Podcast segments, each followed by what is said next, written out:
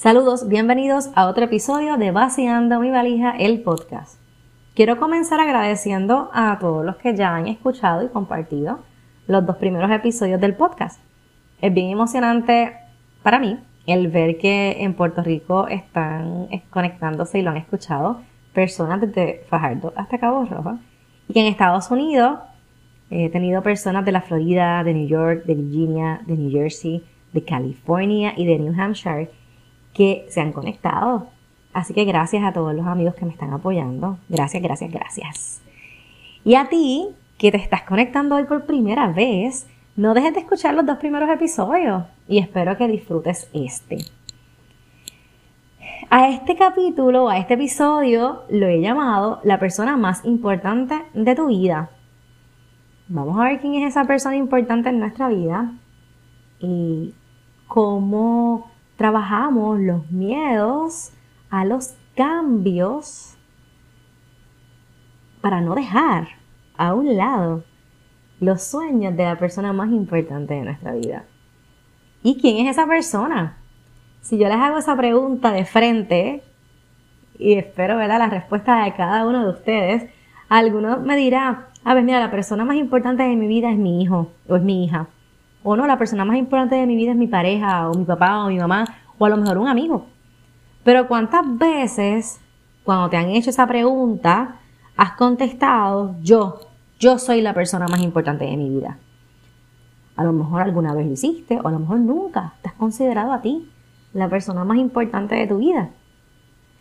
Por mucho tiempo yo decía que esa persona importante en mi vida era yo. Yo soy la persona más importante de mi vida. Ajá, lo decía, pero y me doy cuenta ahora, cuando hago proceso de introspección, que lo estaba diciendo de la boca para afuera. Podía estar haciendo mil cosas. Podía estar asistiendo a talleres de transformación, a seminarios profesionales, desarrollando mi liderazgo eh, como voluntaria en diferentes organizaciones, en especial en las organizaciones que tienen que ver con mascotas o con mi profesión. Sin embargo, yo no estaba 100% enfocada en mí. En el 2010 yo comencé en una de esas páginas de blogs, en mi blog, que primero se llamó Gaviotas Place, después se llamó Gaviotas Blog, después Metamorfosis, hasta que llegué a vaciando mi valija. Y yo lo empecé porque era la moda tener un blog y porque tenía ganas. Sea lo que sea, tener ganas signifique. La realidad es que yo no tenía en ese momento un propósito. Y esa pregunta me la hizo eh, una amiga, ¿cuál es tu propósito con el blog? Y ahí fue que yo me quedé como que ese es el problema. Yo no tengo un propósito. Lo hago porque sí, porque quería escribir. Y por eso yo me sentía que a veces lo hacía sin ganas. Quería hacerlo, pero no tenía ganas de hacerlo. Eso me pasó en muchas cosas, en muchos proyectos, donde no fui consistente porque no estaba clara en el propósito. Así que comencé, comencé, comencé muchas cosas y a pesar de que eran para mí, no las terminaba. A pesar del conocimiento y, del saber cómo hacer las cosas, no me estaba enfocando en mí. Ahora bien, para los proyectos de otros se había tiempo y yo creo que yo los usaba como de distracción para no trabajar los míos. Por más de 10 años yo trabajé el sueño de mi pareja y no fue porque él me obligara, es que ahora los veo como que era más fácil, era más cómodo dar ideas y ser apoyo sin ser el responsable. Si algo salía mal, no era mi proyecto, no era mi sueño, no era mi responsabilidad. Además, tengo que reconocer que me daba miedo emprender con mi propio proyecto. Me daba miedo a emprender algo y fracasar. Así que me acomodé y me quedé en esa zona y me estacioné en la zona cómoda. A veces él me decía algo así, más o menos. Eh, si le pusieras el mismo esfuerzo a tus sueños como lo haces con los sueños de otros, tendrías mucho éxito. Cuando hace tres años terminó la relación, yo no tenía ese proyecto al que le había dedicado tantas horas, porque me había esforzado tanto. Y entonces, ¿qué me quedó? Pues no me quedó nada, pues que no era mío no había trabajado para mí. Fue en ese momento en que me puse a pensar qué puedo hacer para mí, qué puedo hacer para mí. Y me acordé de mi blog. Así que decidí retomar el blog. Pero no me estaba enfocando. No lo estaba llevando como que a un próximo nivel. Hasta me daba miedo que las personas leyeran lo que yo escribía. Entonces, ¿para qué escribía? ¿Para qué estaba escribiendo? El miedo me paralizaba, eh, no me lanzaba a hacer nada. Un ejemplo de, de, las cosas que dejé de hacer por miedo, ¿verdad? Es el lanzarme al mundo de la consultoría en recursos humanos. Sí, fue algo que siempre quise hacer, pero pensamientos eh, así como necesito tener un backup económico para poder hacerlo o no sé cómo hacerlo y si me va mal y si no consigo cliente, todos esos pensamientos me detenían. Y mientras tanto, seguía trabajando para un patrono que me hacía subir la presión literalmente. En el 2019, me diría que a mediados del 2019, con miedo, pero sabiendo que tenía que hacer algo por mi salud y para mí, y entendiendo que no podía seguir paralizada mientras otros estaban viviendo el sueño que yo quería para mí. Decidí llamar a una amiga que tiene su compañía de consultoría junto con su hijo y que siempre me había dicho que quería que yo me uniera como colega de ellos, ¿verdad? Como colaboradora. Pero todos estos pensamientos de, de, ser, de ser consultor, a lo mejor no es para mí, a lo mejor no me va a ir bien, todos esos pensamientos me hicieron en muchas ocasiones pues no, no lanzarme a decirle pues mira sí, me voy a unir a ustedes, voy a ser su colaboradora. Así que en este momento, en el 2019, la llamé un día y le dije, me tengo que ir de aquí. Me tengo que ir de aquí. Todavía tu oferta sigue en pie. Y ella me dijo que sí. Y dos colegas espectaculares me recibieron con los brazos abiertos.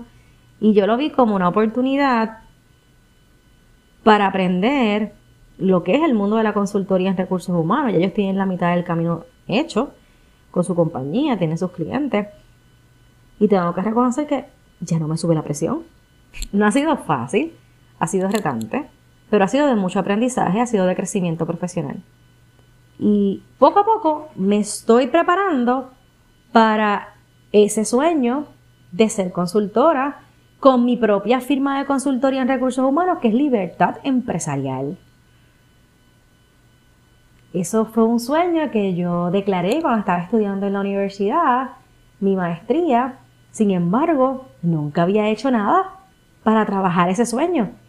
Y este primer paso de lanzarme con miedo al mundo de la consultoría es mi primer paso. Me estoy acercando más a que Libertad Empresarial sea mi firma de consultoría. Así que mientras me voy desarrollando y mientras voy aprendiendo más de lo que es ser un consultor, le creé una página en Facebook a Libertad Empresarial y estoy escribiendo allí temas relacionados a los recursos humanos y al mundo laboral. Y no me arrepiento de lanzarme. No me arrepiento de haber hecho este cambio porque estoy creando para mí. En marzo del 2020 pues llegó la pandemia, así que las horas de consultoría bajaron eh, porque había algunos de los clientes que estaban cerrados. Y pues yo necesitaba canalizar mi ansiedad y rellenar ese tiempo en el que no estaba trabajando. Eh, así que, como otro de mis sueños, también, que dije en algún, en algún, momento, hace unos años atrás, yo dije, yo quiero tener un lugar de comida. Y no estaba haciendo nada para eso. No estaba haciendo nada que me acercara a ese sueño. Y a mí me encanta la cocina y no lo hago mal. Así que decidí crear una página en Facebook para compartir las recetas que hago. Ya di un paso adelante. Ya estoy compartiendo esas recetas, eh, las que hago en mi casa para mí, para mi hija, para mis amigos. Eh, y así fue como nació de todo un poco desde mi cocina. Y sí lo veo como un preámbulo a cumplir ese otro de mis sueños, un restaurante. Dar esos pequeños pasos a romper el miedo para ir acercándome a cumplir mi sueño. Pero aún así, aunque estaba dando esos pasitos, me sentía que me faltaba algo. Y un día, en enero del 2021, llegó un alguien a mi vida por un breve momento que sirvió de instrumento para, para hacer lo que estoy haciendo ahora, para tener esta conversación con ustedes. Él me dijo, tú siempre has sabido lo que tienes que hacer, así que hazlo. Y como por arte de magia, recordé que una de mis fortalezas es la comunicación. Desde chiquita me decían en mi casa el radio, porque no me callaba. Además escribo cuentos y poesía desde que estoy en primer grado. Eh, mi mamá pensaba que sería secretaria porque me pasaba escribiendo y el zafacón de mi cuarto siempre estaba lleno de papeles. Mi tía me enseñó desde bien chiquita a declamar poesía, eh, cuando hacían actividades, ella me llevaba y yo era la moderadora, yo era la presentadora. Eh, así que la comunicación siempre ha sido una de mis fortalezas. Algo que siempre he querido hacer es escribir un libro contando mi vida y un libro del mundo de recursos humanos. Y lo decía a veces hasta como chiste y, como algo muy lejano. Pues les cuento, ya empecé a escribir uno de ellos. No le voy a decir cuál todavía, pero ya empecé a escribir uno de mis libros. Me gusta comunicar, me apasiona enseñar, es la parte que más disfruto de mi trabajo. Y busco a través de la palabra y de mis vivencias inspirar y motivar a otras personas. Entonces fue cuando encontré mi propósito. Cuando me hicieron aquella pregunta, ¿cuál es tu propósito con el blog? ¿Cuál es tu propósito con el podcast? Motivar e inspirar. enfocarme en mi propósito, en mi sueño, es pensar en mí, en la persona más importante de mi vida. Y como de la nada llegó la inspiración y me di cuenta de todo lo que tengo para compartir. Y comencé a escribir sin parar. Eh, antes a mí me decían, nena, pero es que tú tienes un tema para cada cosa. Y sí, tengo un tema para cada cosa. Así que ¿por qué no escribirlo? ¿Por qué no compartirlo? Así que comencé a escribir sin parar, creando contenido con el miedo de que a nadie le guste, pero aún así no he parado. Comencé a escribir sin detenerme. Eh, reconozco que cada sugerencia que me daban y cada cambio que me recomendaban hacer me daba mucho miedo. Y llegó la idea de lanzarme a hacer el podcast a mi mente y uff, claro que me dio miedo sí, porque los cambios dan miedo, ¿verdad? Y esto era un nuevo cambio, era como que quiero llevar la valija del blog, llevarlo a un podcast. Eh, estoy creando para mí, no estoy creando para otro. Y eso es lo que da miedo. Porque me estoy mostrando vulnerable, me estoy mostrando tal cual soy a los demás. Y eso da miedo. Eh, reconozcamos, tenemos que reconocer y no nos tenemos que sentir avergonzados de reconocer que trabajar por nuestros sueños, trabajar por mis sueños, a tierra. Todo lo que sea nuevo, diferente, desconocido y asusta. Y está bien, no pasa nada. Salir de la zona cómoda a veces cuesta un poco y sobre todo cuando buscamos sabotearnos a nosotros mismos. Y entonces tenemos pensamientos como que no va a funcionar, voy a fracasar, yo no sirvo para esto. ¿De verdad será buena idea lo que estoy haciendo? El problema no es tener estos pensamientos, el problema es cuando nos dejamos convencer por esos pensamientos, cuando pensamos que eso es real y entonces nos detenemos en todos esos ¿qué pasaría? Y casi todos esos ¿qué pasaría? son negativos. Nos quedamos paralizados, parados en el análisis, en el análisis, en el análisis, en el análisis. Y no ejecutamos, no se ejecuta nada. Esos pensamientos, algunos le llaman pensamientos limitantes, nos frenan. Y a veces, por estar en la zona cómoda, por no enfrentar o afrontar ese miedo, nos estacionamos y lo dejamos todo ahí. por no enfrentar el miedo a los cambios, el sueño pasa de ser algo que podía materializarse y se queda en una bonita idea. O sea que tengo el sueño y si trabajo para él, lo puedo materializar, se puede hacer realidad. Pero si me detengo, me friso, pasa a ser una bonita idea. Entonces ya no nos vamos a enterar si nos podía ir bien o no, porque no nos lanzamos. Y la realidad es que si no te lanzas tras tus sueños, va a haber otra persona que lo va a hacer por ti. Vas a volver a enfocarte en los sueños y las metas de otros y volverás a dejarte a ti a un lado. Pero y no dijimos que yo soy la persona más importante de mi vida. pues, ¿por qué dejar mis sueños a un lado? ¿Por qué no trabajar para ellos? Yo mejor que nadie sé que tomar decisiones que nos van a llevar a hacer cambios cuestan. Pero son parte de la vida y de nuestro aprendizaje. Los cambios son necesarios para que evolucionemos y para no, que, y para no quedarse estancados. Los cambios son necesarios para madurar y para crecer. Quien se resiste a los cambios tiene el riesgo de morir y yo creo que morir en vida no era, no, debe ser una opción. Si algo te da miedo es porque estás en el camino correcto, métete eso en la cabeza. Si me da miedo es porque estoy en el camino correcto, es porque estoy experimentando uno de esos cambios que son necesarios para evolucionar. Y cuando el miedo esté presente, no te paralices, lánzate, con miedo, pero lánzate. Recuerda que cuando tienes esa idea, esa meta, ese sueño, es tuyo. Y cuando comiences a trabajar para ti, sentirás una satisfacción que te va a hacer seguir y seguir sin querer parar. Y prepárate porque a lo mejor muchos no lo van a entender y van a buscar detenerte y te van a meter ideas negativas en la cabeza. Así que si otro lo dice, van a validarte todos los pensamientos negativos que ya tú tenías. Lo primero que debes hacer es cambiar el pensamiento. Cada vez que llegue el no lo voy a lograr, transfórmalo en un pensamiento positivo y en presente. Por ejemplo, te puedes decir a ti mismo, todo está bien. Estoy teniendo éxito. Soy buena en lo que estoy haciendo o soy bueno en lo que estoy haciendo. Mi idea es una grandiosa idea.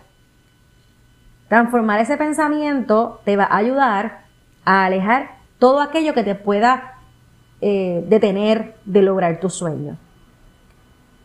Para que deje de ser una bonita idea, lo segundo que debes hacer es meter mano, trabajar, hacer para tener.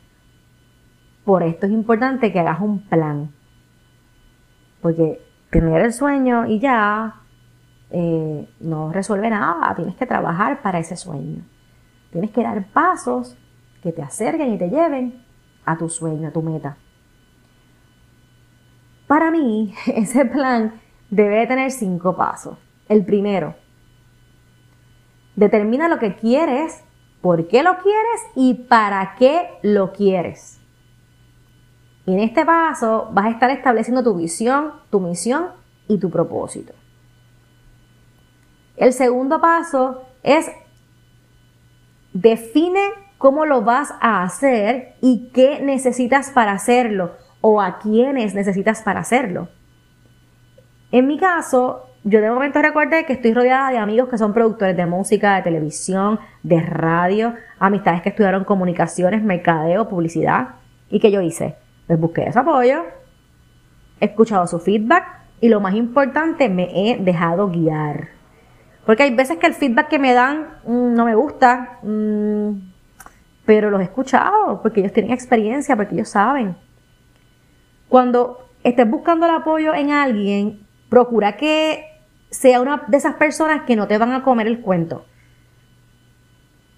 Y, cuando digo que no te van a comer el cuento, es que cada vez que tú pongas un por qué no debes hacerlo, ellos van a ser personas que se van a enfocar en los por qué sí debes hacerlo.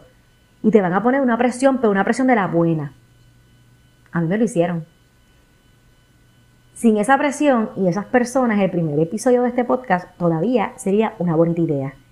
Y definitivamente no existiría ni un segundo ni un tercer episodio. Tercer paso, establece fechas para cuando lo quieres. El poner fecha te obliga a hacer tu palabra contigo mismo y te verás en la obligación de cumplirte. Y recuerda que no le puedes estar fallando a la persona más importante de tu vida, que eres tú. Tú eres la persona más importante de tu vida. El paso número cuatro. Ejecuta tu plan prepárate y lánzate. En el paso número 5, disfruta el proceso. Si sale bien, celébralo. Y si sale mal, celébralo también. Celebra que te lanzaste, que no te quedaste sentado en los bleachers viendo el juego de otro y que estás trabajando para ti y tus sueños. Y aprende de los errores. Ejecutaste el plan, te preparaste, te lanzaste, salió mal bueno, pues vamos a aprender de los errores, corrige lo que sea necesario y vuelve a empezar. Reajusta el plan, prepárate y lánzate de nuevo. Y todo el tiempo disfrútate el proceso. Le voy a repasar esos cinco pasos. Determina lo que quieres, por qué lo quieres y para qué lo quieres, es el primero. Número dos, define cómo lo vas a hacer y qué necesitas para hacerlo o a quiénes necesitas. Número 3, establece fechas para cuando lo quieres. Número 4, ejecuta tu plan, lánzate. Y el número 5, disfruta el proceso. Yo espero que estos pasos puedan apoyarte como me han apoyado a mí. Crea para ti y no descanses hasta que veas tus proyectos y tus sueños cumplidos en el proceso te vas a cansar, en el proceso te vas a entrar muchos cuestionamientos, te vas a querer quitar. No, no lo hagas, tú sigue.